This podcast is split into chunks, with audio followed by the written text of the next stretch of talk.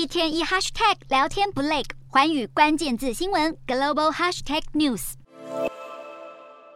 对清零政策的不满，导致中国多地爆发大规模抗议活动，打压风险情绪。加上联准会官员的鹰派发言，加剧市场动荡。美股四大指数二十八号全面收黑，道琼指数下挫近五百点，标普五百和纳指都跌超过百分之一点五，费半崩跌百分之二点六。美股四大指数全数收黑，道琼指数大跌四百九十七点五七点，收三万三千八百四十九点四六点；纳斯达克下挫一百七十六点八六点，收一万一千零四十九点。五零点，标普五百下跌六十二点一八点，收三千九百六十三点九四点。非半指数下挫七十二点四九点，收两千六百七十八点七八点。欧洲股市方面，投资人担忧中国各地民众要求政治自由，并结束政府强硬清零防疫政策的示威抗议，加剧了世界第二大经济体的不确定性之际，欧洲股市今天收盘下挫。欧洲三大股市全数收跌，英国股市小跌十二点六五点，收七千四百七十四点零二点。德国股市大跌一百五十八点零二点，收一万四千三百八十三点三六点。